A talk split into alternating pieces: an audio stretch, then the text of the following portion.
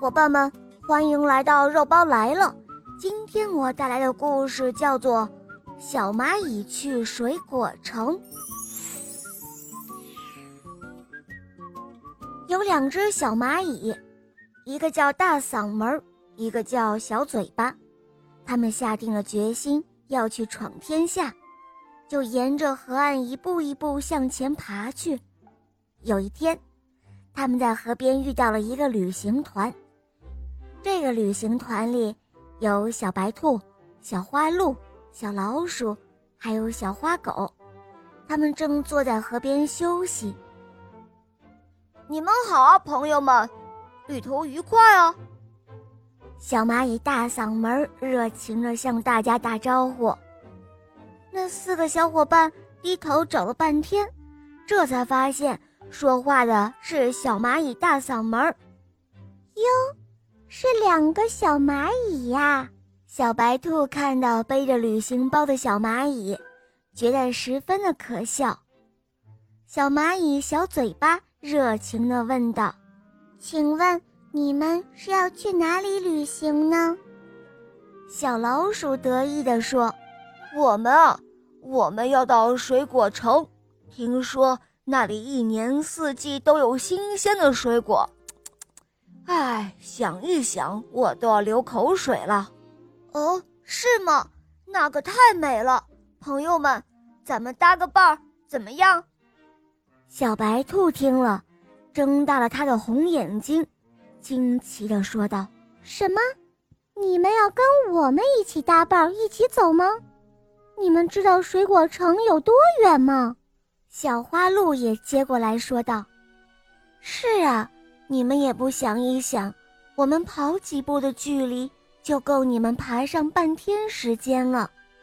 你们想去水果城，我看啊，简直就是做梦呢。”听了这些话，小蚂蚁大嗓门和小嘴巴心里很不舒服。哦，好吧，朋友们。请告诉我们怎样去水果城就行了，我们会自己想办法的。”小蚂蚁大嗓门说道。这时候，小花狗摇摇尾巴说：“去水果城嘛，要一直沿着这条河走，走过一座木桥，穿过一片草地，再翻过一道山坡，这就到了。”小老鼠也跟着说：“哎，我看你们还是算了吧。”省一点力气回家得了。说完，他们四个头也不回地往前走了。两个小蚂蚁互相望了望，他们说：“虽然咱们走不快，但是只要我们肯动脑筋，就一定会找到好的办法的。”就这样，两只聪明的小蚂蚁想了一会儿，就在草丛里摘了一片叶子。拖到水面上，两个小家伙一起爬了上去。哇，叶子顺着水飘起来了！哇，太棒了，飘起来了！我们有自己的小绿船喽！他们激动地叫了起来。很快，这只小绿船就把他们送到了一座小桥的旁边。两只小蚂蚁爬过木桥，来到一片片绿绿草地上。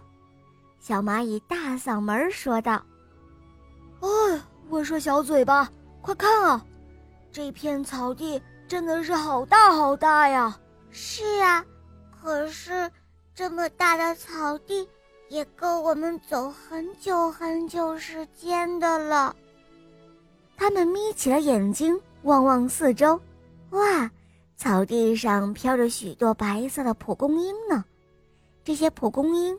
就像一顶顶小降落伞，正要准备起飞。小蚂蚁大嗓门扯开了他的大嗓门，使劲儿地喊起来：“嗨，蒲公英姐姐，您这是要飞到哪里去啊？”“哟，是小蚂蚁呀，我啊，我要飞过草地，到对面的山坡上重新安家。”小蚂蚁小嘴巴连忙问道。蒲公英姐姐，能带我们一同去吗？我们想去水果城。这个好啊，没问题。我就送你们一程吧。”他说着，就让两只小蚂蚁抓住他的白色小降落伞。风婆婆轻轻的一吹，就把它们送到半空中，然后飘飘悠悠飞过草地，飞上了山坡。谢谢您了，蒲公英姐姐。